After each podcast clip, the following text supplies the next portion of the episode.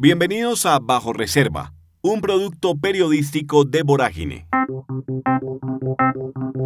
Un informe bancario demuestra que Marta Lucía Ramírez y su esposo Álvaro Rincón agregaron a su inventario una playa que es un bien de uso público. Hitos Urbanos reconoce que el informe es real. Esta es una investigación de Juan Pablo Barrientos en la voz de Ricardo Mendivil y Camila Gómez. En el aparato judicial colombiano reposan cientos de miles de expedientes. En ellos se narran hechos que los poderosos darían lo que fuera para que sigan ocultos. Muchos de estos expedientes aparecen con el sello Bajo Reserva. Bajo Reserva. Vorágine, Periodismo Contracorriente, logró crear una metodología legal para acceder a esa información. Con esa herramienta revelaremos graves delitos, casos de corrupción y hasta crímenes atroces. Crímenes atroces. Bienvenidos y bienvenidas a Bajo Reserva con Juan Pablo Barrientos. Los negocios turbios de Hitos Urbanos, empresa de la que es socio Álvaro Rincón, esposo de Marta Lucía Ramírez, van desde la construcción de un edificio en un prestigioso sector de Bogotá, en alianza con un narcotraficante, hasta la edificación de un hotel que violó el plan de ordenamiento territorial de San Andrés y la apropiación de una playa pública que luego les vendieron a los accionistas del Gran Sirenis, que es el proyecto hotelero más ambicioso de la isla. A pesar de que Hitos Urbanos alega la propiedad del embarcadero Ninos Marina, predio ubicado al frente del Hotel Gran Sirenis, que será la futura playa privada del complejo, hay un documento que demuestra que ese lugar no puede tener propietarios. Se trata del estudio que hizo un banco de la matrícula inmobiliaria de la playa que les vendieron a los inversionistas del proyecto. Hitos Urbanos asegura que, en efecto, hay 540 metros cuadrados de Toninos Marina que son bien de uso público pero que hay otros 3.672 metros cuadrados que le pertenecen y que por tanto ni ellos ni los dueños originales se han robado ninguna playa. El documento, secreto hasta hoy, revela que los 4.212 metros cuadrados son un bien de uso público y no pueden tener propietarios. Los expertos del banco concluyeron que los vicios de esta propiedad vienen desde las dos primeras escrituras de 1966 y 1967 y que en esta última el entonces presidente de la República transfirió tierras que nacieron con el relleno de un pantano. Abro comillas. Entonces se concluye que la inscripción de esa escritura corresponde a la de un acto de transferencia de un derecho incompleto que se hizo a favor de una persona, ente territorial por parte de quien carecía de dominio sobre determinado inmueble.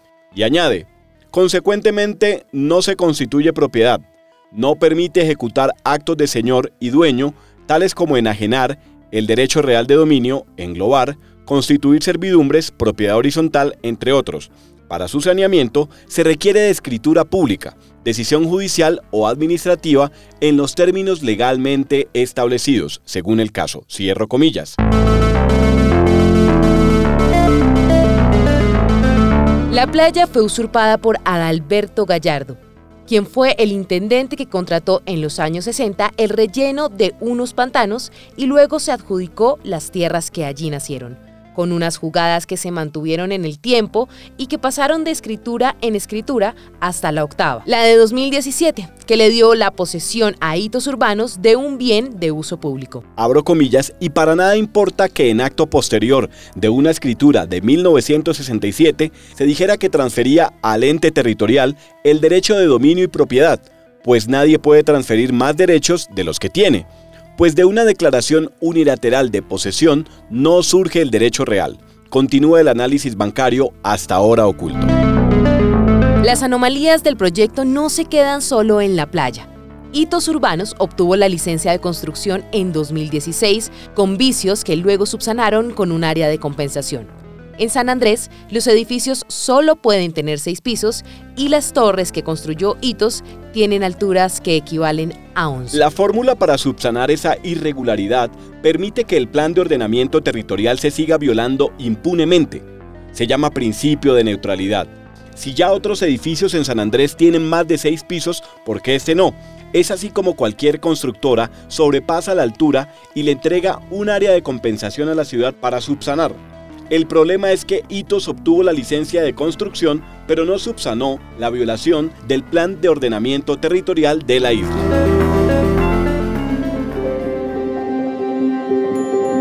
En 2019, luego de que la gobernación de San Andrés los obligara, los dueños de hitos urbanos decidieron que compensarían a la isla con una cancha y el arreglo de la playa del edificio donde tenían apartamento la vicepresidenta, su esposo y los socios de hitos urbanos.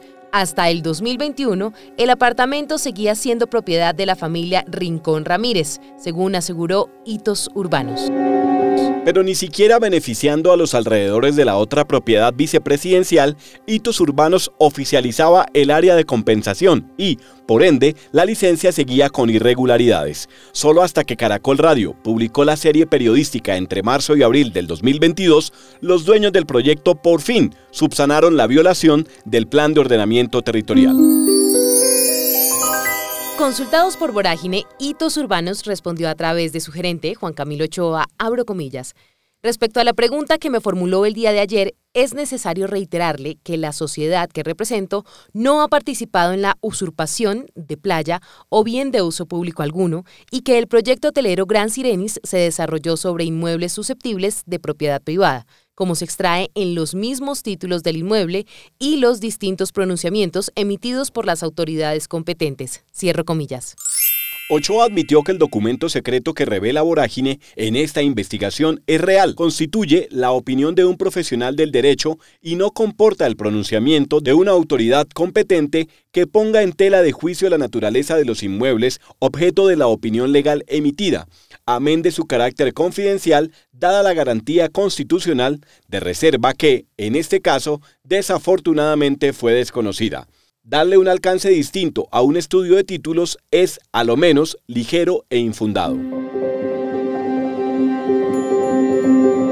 A Hitos Urbanos no le satisfizo el estudio que hizo el banco y buscó otras opiniones que le fueran favorables a sus intereses económicos. El gerente Ochoa dijo que, abro comillas, en el caso particular, el estudio fue objeto de una validación interna y del equipo de abogados de la compañía, del que resultó que se arribaron a conclusiones equivocadas para no tener en cuenta la totalidad de los antecedentes de la tradición del predio, por lo que se resolvió no difundir un documento con afirmaciones erradas y carentes de asidero jurídico. Cierro comillas.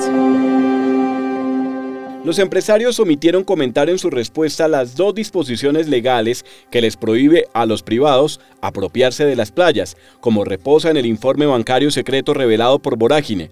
Una faja paralela a la línea de mareas próximas, de mareas máximas hasta de 30 metros de ancho, tenga o no playa, es un bien inalienable, imprescriptible del Estado, y no existe un derecho adquirido por particulares. La segunda es aún más potente. Las playas y terrenos de bajamar y aguas marítimas son bienes de uso público, por lo tanto intransferibles a cualquier título a los particulares, quienes solo podrán obtener concesiones, permisos o licencias para su uso y goce de acuerdo a la ley y las disposiciones del presente decreto. En consecuencia, tales permisos o licencias no confieren título alguno sobre suelo ni subsuelo. No es posible entender que para hitos urbanos 540 metros cuadrados sí sean un bien de uso público y los otros 3.672 metros cuadrados que comparten las mismas características descritas en las disposiciones anteriores no lo sean. Los 4.212 metros cuadrados de Toninos Marina y la futura playa del Hotel Vicepresidencial son de todos los colombianos. Así ninguna autoridad judicial lo haya decidido. El documento secreto que quiso ocultar la constructora así lo demuestra. La vicepresidenta Marta Lucía Ramírez le dijo a esta investigación periodística que al inicio del gobierno, en 2018, le manifestó al presidente Duque que se abstendría de acompañar los temas de San Andrés. A mí el presidente de la República me pidió al comienzo del gobierno que hiciera el acompañamiento a San Andrés, tal como lo estaba haciendo con Cartagena y como posteriormente lo he hecho con La Guajira y lo estoy haciendo con Mocoa desde el comienzo del gobierno, pero en el caso de San Andrés le dije al presidente que me abstenía de hacer ese acompañamiento para todos los temas de la isla en razón a que mi esposo la sociedad de la cual hace parte con otros socios extranjeros, están construyendo allá un edificio hace cerca de cuatro o de cinco años. Por esa razón le dije al presidente que pusiera a otra persona distinta de mí en el acompañamiento de San Andrés. Sin embargo, en menos de dos meses a la vicepresidenta se le olvidó su promesa, pues el 21 de octubre de 2018 acompañó al almirante Juan Francisco Herrera a su posesión como gobernador encargado de San Andrés. Marta Lucía Ramírez dijo que se trató de una petición de la ministra del Interior. Pero esa no fue la única vez que Ramírez coincidió con el almirante Herrera, a pesar de haberle prometido al presidente Duque no inmiscuirse en los asuntos de la isla. El 23 de marzo del 2019, la vicepresidenta trinó en su cuenta de Twitter, San Andrés tiene todo el apoyo de este gobierno. El presidente Iván Duque nos ha delegado a varios funcionarios para trabajar por esta maravillosa isla. Lo curioso es que al mes de esa última reunión de la vicepresidenta con el almirante Herrera, la gobernación de San Andrés emitió una resolución para subsanar las irregularidades de la licencia del Gran Sirenis. No obstante, Ramírez insistió que nunca ha utilizado sus funciones como vicepresidenta para favorecer a la empresa de su esposo, de la que ella también es accionista. Bajo Reserva es un podcast de Vorágine, Periodismo Contracorriente, una producción de Ricardo Medivil para Virtua. En la producción sonora, Carlos Sanabria. Locución, Camila Gómez. Más investigaciones e historias en www.voragine.co y en redes sociales, arroba. Gracias por escuchar.